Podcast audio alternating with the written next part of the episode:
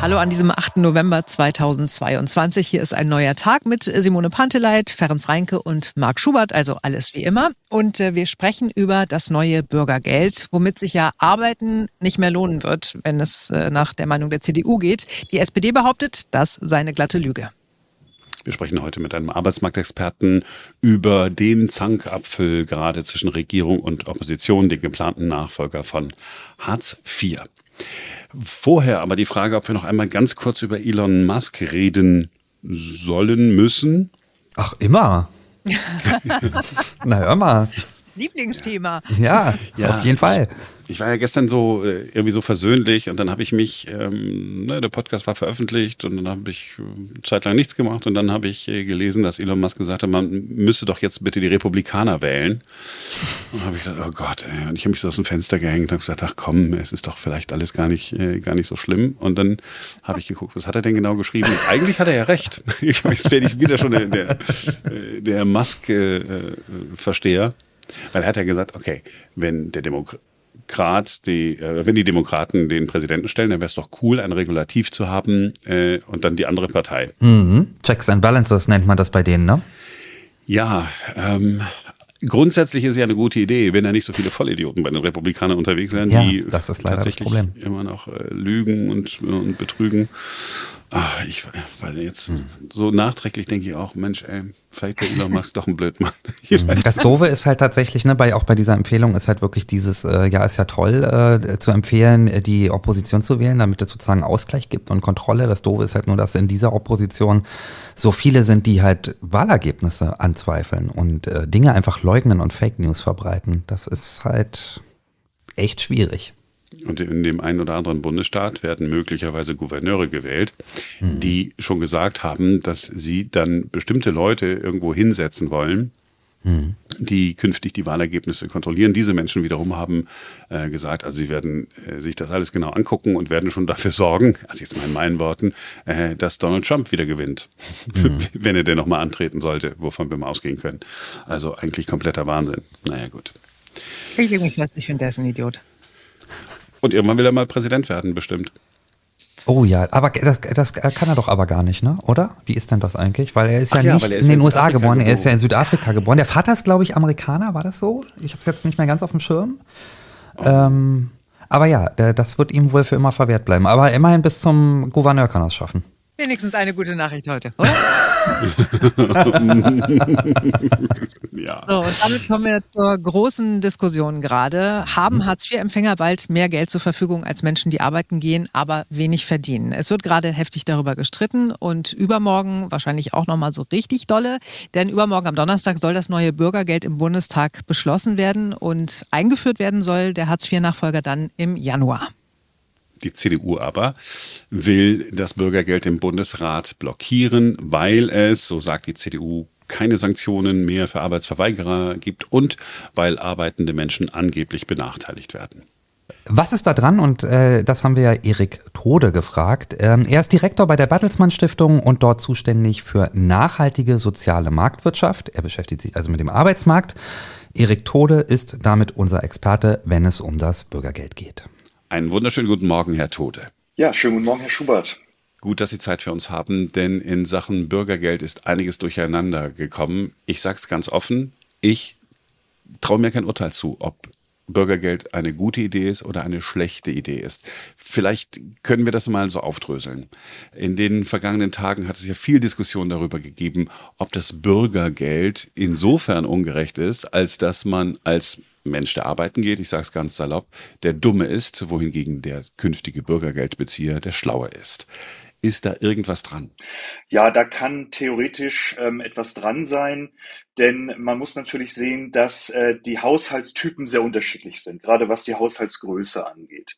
Ähm, und je mehr äh, Mitglieder ein Haushalt hat, umso schwerer ist es natürlich, ähm, gerade im Niedriglohnbereich mit dem Arbeitseinkommen den äh, Unterhalt für den gesamten Haushalt zu sichern. Aber das ist natürlich genau die Aufgabe des neuen Bürgergeldes, den Unterhalt des gesamten Haushaltes zu sichern. Und äh, es ist also dann so, je mehr Personen im Haushalt äh, sich befinden, umso geringer sozusagen wird der Abstand zwischen Bürgergeldbezug auf der einen Seite und dem, was typischerweise ähm, durch Arbeitseinkommen erwirtschaftet werden kann. Es ist aber auch so, wenn wir uns mal anschauen, wie hat sich der Mindestlohn entwickelt ähm, seit seiner Einführung in 2015 und wie haben sich die Regelsätze im ja noch bestehenden Hartz-IV-System entwickelt. Dann kann man sehen, dass der Mindestlohn tatsächlich seit 2015 um 41 Prozent gestiegen ist. Ähm, der Regelsatz äh, im Hartz-IV-System ist allerdings nur um 26 Prozent äh, gestiegen. Also diejenigen, die äh, jetzt einen zu geringen Lohnabstand äh, beklagen, die hätten den eigentlich vor einigen Jahren noch sehr viel stärker und sehr viel lauter beklagt. Okay. Ähm, wenn ich es zusammenfassen dürfte, es könnte sein, dass der eine oder andere mehr Geld bekäme als jemand, der arbeiten geht. Vielleicht. Ähm, das ist äh, insbesondere in kinderreichen ähm, Familien ähm, eine Möglichkeit. Äh, das, was in der öffentlichen Diskussion ähm, häufig gegenübergestellt wird, äh, zeichnet aber äh, zumeist kein vollständiges Bild, denn Oft wird einfach nur das Arbeitseinkommen äh, genommen, was bei einem Niedriglohnbezug etwa in Höhe des Mindestlohnes von 12 Euro ähm, erzielt werden kann. Aber es ist ja auch so, dass äh, auch heute schon Niedriglohnbezieher und Bezieherinnen ähm, auch staatliche Leistungen bekommen, wie etwa das Wohngeld, das ja im, äh, in Kürze noch aufgestockt werden soll, sowohl was den Kreis der Leistungsberechtigten angeht, als auch was die Höhe des Wohngeldes angeht. Das ist natürlich in der heutigen Zeit besonders wichtig. Aber ähm, beispielsweise auch Kindergeld oder Kinderzuschlag, ähm, das sind staatliche Leistungen, die noch hinzukommen zu einem niedrigen Arbeitsentgelt. Und ähm, also insofern, das würde dann schon ein realistisches Bild zeichnen. Und dann sind die Fälle, dass sich äh, sozusagen Arbeit äh, vordergründig nicht mehr lohnt, äh, gar nicht mehr so zahlreich. Ähm, außerdem ist es natürlich auch so, dass eine Arbeit jetzt nicht nur Arbeitseinkommen generiert, sondern natürlich auch mit der wichtigste Punkt ist, um auch soziale Teilhabe zu haben, um soziale Kontakte zu haben. Ähm, um eine Wertschätzung zu erfahren. Und das darf man äh, in dieser Diskussion auch nicht vergessen. Wir kommen gleich nochmal konkret aufs, aufs Bürgergeld, aber wenn ich Sie jetzt auch so höre und die Diskussion mir in den vergangenen Tagen angeguckt habe, wenn wir noch nicht einmal richtig berechnen können, wer wann unter welchen Umständen äh, besser dasteht, ist das nicht ein Zeichen dafür, dass das ganze System, diese ganze soziale Absicherung viel zu komplex ist bei uns in Deutschland? Ähm, also für den spezifischen Einzelfall kann man das natürlich berechnen. Wenn man sich ganz genau einen Haushalt, einen realistisch existierenden Haushalt anschaut, äh, dann kann man das sehr wohl ähm, gegenüberstellen. Äh, die Schwierigkeit, die äh, natürlich bei, bei jedem Gesetz zugrunde liegt, ist, dass ein Gesetz für alle denkbaren Fälle einigermaßen gleichermaßen gut funktionieren muss. Ich glaube, der Anspruch, den man an ein neues Gesetz stellen darf, besteht darin, dass er die allermeisten Fälle wirklich gut und gerecht äh, abdeckt. Und ähm, man darf aber nicht erwarten, dass damit 100 Prozent aller Fälle ähm, ja abgedeckt sind. Es gibt keine hundertprozentige Gerechtigkeit, erst recht nicht im Recht. Gucken wir uns das Bürgergeld äh, ansonsten an. Wir haben jetzt viel äh, über Geld gesprochen, wer bekommt wie viel. Verbunden äh, ist diese Reform aus Sicht der Koalition auch mit anderen Veränderungen. Es soll noch mehr gefördert äh, werden. Es soll auch gefordert werden, aber nicht mehr ganz so viel. Auch darüber hat es einige Diskussionen in der Vergangenheit gegeben. Helfen Sie mir mal, Bürgergeld, die grundsätzlichen Ideen der Ampelkoalition, sind die richtig? Ja, Sie haben das im Grunde schon wirklich ganz gut äh, beschrieben. Ähm, seit der Einführung der Harz-Reform gibt es ja diesen Begriff des Forderns und Förderns äh, und das Gewicht wird jetzt in der Tat mehr Richtung äh, Fördern verschoben. Der Ansatz besteht im Grunde darin, dass ähm, äh, die Leistungsbezieherinnen und Bezieher ähm, ja mehr Zeit äh, bekommen sollen und auch mehr Unterstützung bekommen sollen, äh, sich äh, auf die Suche nach einer neuen Tätigkeit äh, zu machen. Ähm, da sollte man zunächst mal nennen den Wegfall des Vermittlungsvorrangs, also dieses äh, quasi unbedingte äh, sofort wieder einen neuen Arbeitsplatz finden müssen. Das soll mit dem äh, Bürgergeld entfallen. Zum Beispiel, da sind wir schon ähm, ja, bei, bei dem äh, Schonvermögen und anderen äh, Regelungen, ähm, dass da also auch Lockerungen äh, bestehen. Das sorgt auch dafür, dass mehr Zeit besteht, dass man sich nicht sofort um alles kümmern muss, eine neue Wohnung finden ähm, und äh, ähnliche Dinge, ähm, sondern dass man sich wirklich auf die Arbeitssuche konzentrieren kann. Und dazu gibt's dann eben auch Unterstützung. Ähm, es sind äh, dann mit dem neuen Bürgergeld äh, auch dreijährige Umschulungen möglich, also dass äh, tatsächlich ein neuer Beruf erlernt wird, der dann auch mehr Perspektiven bietet. Es gibt äh, einen monetären Anreiz, nämlich in Höhe von 150 Euro ähm, im Rahmen des Weiterbildungsgeldes, wenn berufsabschlussbezogene Maßnahmen durchgeführt werden. Es gibt dann noch einen weiteren Bonus, der dazukommen kann in Höhe von 75 Euro.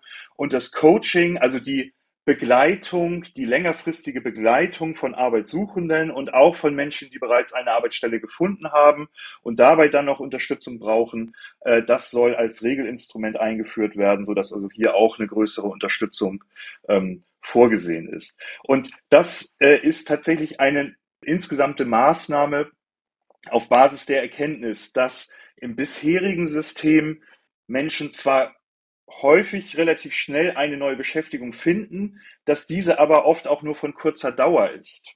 Das heißt, Menschen nehmen eine neue Arbeit auf und nach einem halben Jahr oder sogar vielleicht äh, nach noch kürzerer Zeit ist diese Beschäftigung schon wieder äh, beendet, sei es jetzt äh, durch den Arbeitgeber oder durch den Arbeitnehmer, so dass wir also doch einen recht großen Anteil von Menschen haben, die äh, sehr lange, wenn auch mit Unterbrechung, aber sehr lange äh, im Bezug der staatlichen Grundsicherung sich befinden. Und hier ist jetzt der Paradigmenwechsel zu sehen, dass eben Menschen ähm, durch geeignete Weiterbildungsmaßnahmen die Gelegenheit bekommen, in stabilere Beschäftigungsverhältnisse überzuwechseln und in Beschäftigungsverhältnisse, ähm, die auch für die Menschen selber eine Entwicklungsperspektive haben, indem sie dort über die Zeit hinweg aufsteigen können Lohnsteigerungen erfahren und ähnliches. Das klingt, wenn Sie das so sagen, äh, alles total super, auch wieder äh, kompliziert, kostet auch Geld, würde ich ja sagen, ist ja völlig in Ordnung. Äh, ein Gefühl, das ich aber habe, ist, dass seit, seit Jahren ja, ich glaube, seit, seit Hartz IV spätestens werden Milliarden für irgendwelche Umschulungen und Fördermaßnahmen ausgegeben. Und am Ende des Tages haben wir dasselbe Problem. Jemand ist nur kurz in dem Job und dann kündigt man oder, oder wird gekündigt. Ist es nicht auch so, dass es ähm, einen Anteil von Menschen gibt, die einfach nicht arbeiten gehen wollen? Äh, dieser Anteil äh, mag bestehen, der ist sicherlich nicht null, äh, das muss man äh, sagen.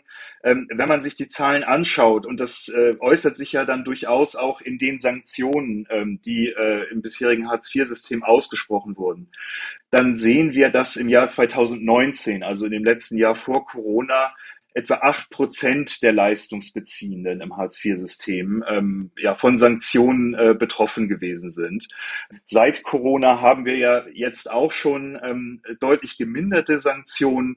Äh, Im Jahr 2021 waren es dann nur noch drei Prozent der Leistungsbezieher, die von Sanktionen betroffen waren.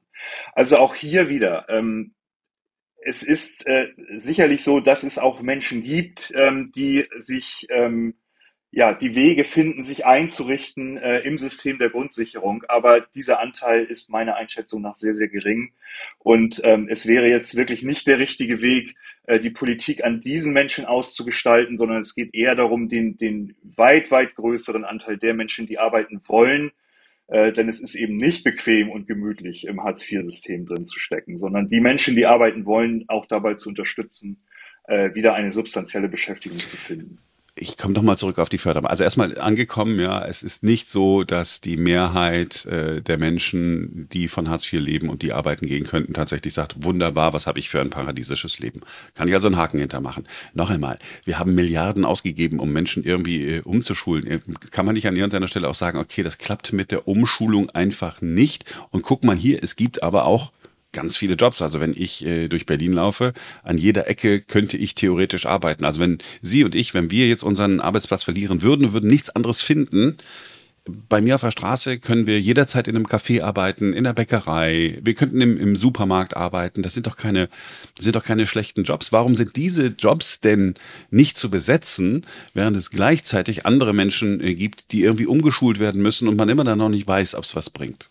Ja, äh, Sie haben natürlich vollkommen recht und das ist äh, heutzutage auch eine äh, wirklich andere Situation auf dem Arbeitsmarkt als bei der Einführung ähm, des Hartz-IV-Systems, als ja wirklich Arbeitskräfte sehr, sehr knapp gewesen sind Anfang der 2000er Jahre.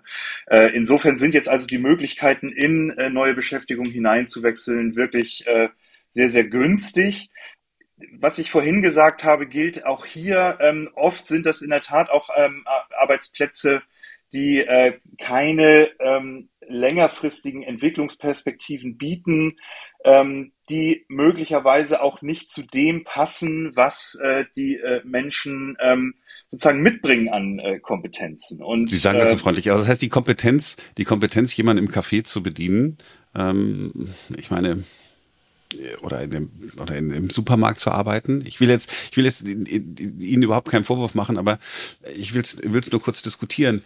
Oder ist es nicht einfach so, dass man sagt, nee, den Job mache ich aber nicht, dafür bin ich mir zu schade? Weil ich kann Ihnen ganz ehrlich sagen, wir beide haben wahrscheinlich unsere Traumjobs, äh, uns geht es super gut. Aber bevor ich jetzt gar nichts machen würde, würde ich gerne bei McDonald's, kann auch Burger King sein, äh, einen Burger verkaufen. Da brauche ich ja keine Qualifikation. Bevor ich gar nichts habe, das passiert ja auch. Also äh, es ist ja nicht so, dass diese Jobs äh, äh, unbesetzt bleiben und äh, ein ähm, Beschäftigungsfeld für äh, viele Leistungsbeziehenden ist auch beispielsweise die äh, Zeitarbeit, ähm, wo äh, viele äh, zunächst mal eine Beschäftigung finden. Aber auch in den ähm, äh, Bereichen, die Sie jetzt beschrieben haben, in der Gastronomie, im, im Servicebereich, ähm, in anderen äh, Feldern, ähm, da, da wechseln ja äh, Menschen hinein. Und äh, ich glaube, hier ist äh, wirklich auch das neue Coaching-Instrument äh, oder beziehungsweise das Regelinstrument des Coachings, was jetzt also dann äh, quasi permanent eingerichtet werden soll, wirklich ein sehr, sehr wichtiges, um die Menschen dann auch dabei zu begleiten, ähm, diese Jobs dann auch ja über eine gewisse Zeit lang oder längere Zeit äh, wirklich äh, durchzuführen äh, an, bei der Stange zu bleiben, sozusagen, am Ball zu bleiben. Ähm, da, das, denke ich mal, äh, ist sehr, sehr wichtig. Äh, was wir eben auch sehen müssen, wir haben äh, Arbeitskräftemangel in allen Bereichen. Und äh, da ist es im Zuge dieses äh, Fachkräftemangels eben auch wichtig, dass Menschen ähm, ja, Kompetenzen entwickeln, in die Lage versetzt werden, äh, Tätigkeiten ähm, auszuüben, die wir jetzt gerade auch bei den großen Herausforderungen, die wir haben, äh, bei der äh, sozial-ökologischen Transformation ähm, beispielsweise, bei den Herausforderungen, die mit der Digitalisierung kommen, äh, dass wir auch dafür genügend Arbeitskräfte haben, die das äh, ausüben können. Und da äh, ist eben neben der Tatsache, überhaupt einen Job zu haben, auch ganz wichtig, äh, Kenntnisse und Fähigkeiten auszubauen, um diese Tätigkeiten dann auch äh, entsprechend ausüben zu können. Also ganz einfaches Beispiel, wenn wir jetzt zum Beispiel, wenn wir jetzt so, sozusagen Handwerker zum Beispiel, ich bin Handwerker und habe mich aber bislang nicht mit äh, Solaranlage und Wärmepumpen befasst, dann wäre das jetzt zum Beispiel die Gelegenheit, nur mal um so ein Beispiel zu machen, ich äh, lasse mich dann, dann fortbilden, dabei hilft mir der Staat und dann stehe ich dem Arbeitsmarkt zur Verfügung in einem Bereich, der nur wirklich dringend gebraucht wird. Ist das so ein einfaches Beispiel, das so stimmen würde? Äh, das wäre ein einfaches Beispiel. Ähm, äh, da gibt's auch nicht nur Schwarz und Weiß, ähm, sondern ähm, was auch wichtig ist und wo Deutschland tatsächlich auch Defizite hat, ist, was berufsbegleitende Weiterbildung angeht. Äh, und auch solche Weiterbildung die die Menschen in die Lage versetzt, außerhalb ihres bisherigen Berufsbildes ähm, äh, weiterhin äh, tätig zu sein und eine höher qualitative Beschäftigung äh, anzunehmen. Das heißt also, äh, der Einstieg in einen einfachen Job, ähm, der ist äh, durchaus zu begrüßen. Es sollte dann aber auch äh, entsprechende Unterstützung gewährt werden, äh, sich über Weiterbildung dann äh, auch weiter zu qualifizieren, um dann entsprechende Aufstiege hinzubekommen, entweder in dem Job, den man gerade hat, oder dann eben auch äh, zu wechseln in einen anderen Job, der äh, derzeit auch besonders stark gefragt ist. Wenn Sie sagen, Deutschland äh, ist da noch nicht so besonders gut, gibt es denn äh, Beispiele aus anderen Ländern? Äh, ich weiß, dass Sie sich damit äh, befasst haben, wo Sie sagen, ja, die sind auf dem richtigen Weg, da können wir uns was abgucken? Ja, also was die äh, sogenannte Modularisierung ähm, der Weiterbildung angeht, also dass man häppchenweise sich äh, fortbilden kann bis hin dann auch zu einem neuen Berufsabschluss. Das beobachten wir insbesondere in den skandinavischen Ländern, in Dänemark ähm, und in Schweden, äh, wo entsprechende Systeme ähm, vorhanden sind. Die lassen sich nicht so ohne weiteres äh, auf Deutschland ähm, übertragen. Beispielsweise in Schweden nehmen die Volkshochschulen da eine ganz besondere Rolle ein. Das können wir in Deutschland jetzt äh, so ohne weiteres wahrscheinlich nicht äh, umsetzen. Aber auch da äh, hat die Regierung ja einige Pläne in der Tasche, ähm, um äh, auch hierzulande äh, ja die Weiterbildung, berufsbegleitende Weiterbildung, modular äh, aufeinander aufbauende Weiterbildung umzusetzen. Und wenn es nicht die Regierung macht, dann kann ich selber was tun. Also immer, ähm, immer gucken, gibt es nicht noch was, was mich interessiert und dann selber was für sich tun, auch außerhalb des eigenen Horizonts? Ja, natürlich. Ähm, äh, da äh, ist die Motivation sicherlich am größten, wenn man selbst ähm, die Chancen ergreift, äh, die einem äh, gegeben werden und eben nicht äh, aus Furcht vor Sanktionen ähm, oder sei es auch nur gefühlt ähm, aus Zwang heraus ähm, ja, Aktivitäten ergreift. Ähm, also hohe Eigenmotivation ist auch eine sehr, sehr gute Förderung. Das heißt, wenn, wenn wir uns jetzt die Diskussion angucken, natürlich spielen da viele Emotionen eine Rolle. Möglicherweise geht es auch um die Positionierung äh, der jeweils eigenen Partei, ist ja nicht auszuschließen. Ist es denn äh, so, dass man sagen kann, das Bürgergeld, das Neue, ist nicht des Teufels. Also das ist jetzt nicht äh, der Untergang des Abendlandes. Es ist eine Reform, es gibt Veränderungen, aber äh, unterm Strich äh, sind es eher Veränderungen, von denen Sie sagen, ja, die gehen in die richtige Richtung, wenn auch in der einen oder anderen Position vielleicht noch was nachgebessert werden könnte. Habe ich das so richtig zusammengefasst? Ja, äh, das Bürgergeld, äh, denke ich, ist ähm, die Weiterentwicklung ähm, des Hartz-IV-Systems mit Blick auch auf die neue Arbeitsmarktsituation, die heutzutage eben sehr viel günstiger äh, aussieht, als das noch äh, vor 20 Jahren der Fall gewesen ist.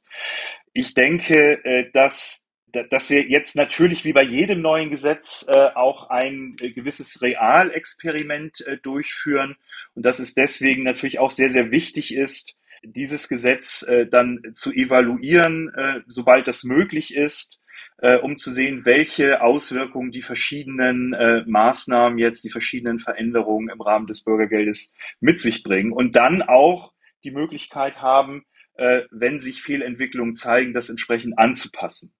Äh, aber die Richtung, äh, in die das äh, Bürgergeld jetzt geht, eben den Schwerpunkt mehr auf das Fördern zu legen, mehr Möglichkeiten der Weiterbildung und damit auf stabilere Beschäftigung zu schaffen, dieser Weg äh, ist der richtige. Herr Tote, haben Sie vielen Dank, dass Sie sich Zeit genommen haben heute früh. Sehr gerne. Ja, jetzt wünscht man sich ja immer so eine eindeutige Antwort. Ne? Hm. Wir haben den Experten und der sagt dann, es ist top oder flop. Leider ist die Wahrheit wie immer irgendwo dazwischen. Was heißt leider? Ist ja irgendwie ganz gut. Tatsächlich, ich, ich habe ja auch danach gefragt, naja, was ist denn mit den Menschen, äh, die da jetzt so gefördert werden sollen? Es gibt doch da unzählige Jobs äh, da draußen. Also das hängt bei mir immer noch äh, so, so ein bisschen, ne, dass wir so viele Milliarden ausgeben und das seit Jahrzehnten Menschen in irgendwelche Fördermaßnahmen stecken. Und der Experte hat es ja auch gesagt, früher gab es keine Arbeitsplätze, aber jetzt gibt es Arbeitsplätze ohne Ende. Und trotzdem machen wir noch diese Fördermaßnahmen. Äh, ich weiß es nicht. Ich finde es auch schwierig und ich bin nicht oft bei der CDU inhaltlich, aber in dem Fall weiß ich nicht. Ich finde schon, dass es irgendwie Anreize geben soll oder zumindest auch Möglichkeiten, äh, Arbeitsverweigerer äh, zu sanktionieren und so. Also ja, ich, weiß nicht. ich bin auch nicht so eindeutig, aber eher so ein bisschen bei der CDU. Ein so ein Punkt ist natürlich auch, den man nicht außer Acht lassen muss, wer wirklich nicht arbeiten gehen will in Deutschland, schafft das offensichtlich. Mhm. Also mhm. Genau. Ne, also wir haben ja noch nicht von Menschen gehört, die dann plötzlich gar kein Geld mehr bekommen, aber nichts mehr, äh, nichts mehr zu essen haben. Und es gab noch einen anderen Experten von unserem Institut, der hat gesagt, naja, äh, ist schon richtig, ähm, tatsächlich, dass äh, man mehr Geld bekommt, wenn man mehr Geld verdient. Allerdings muss man ja natürlich auch sagen, wenn man Geld bekommt, ohne dafür arbeiten gehen zu müssen, ist das ja auch ein Wert an sich. Man hat sozusagen permanentes Urlaubsgeld. Und wenn man jetzt zum Beispiel bereit ist, sich ja einzuschränken, äh, finanziell, also weiter einzuschränken als, als jemand, der äh, vielleicht normal verdient oder nicht so viel Geld verdient, dann hat man sozusagen dauerhaften Urlaub. Und das könne man ja dann auch als ungerecht empfinden.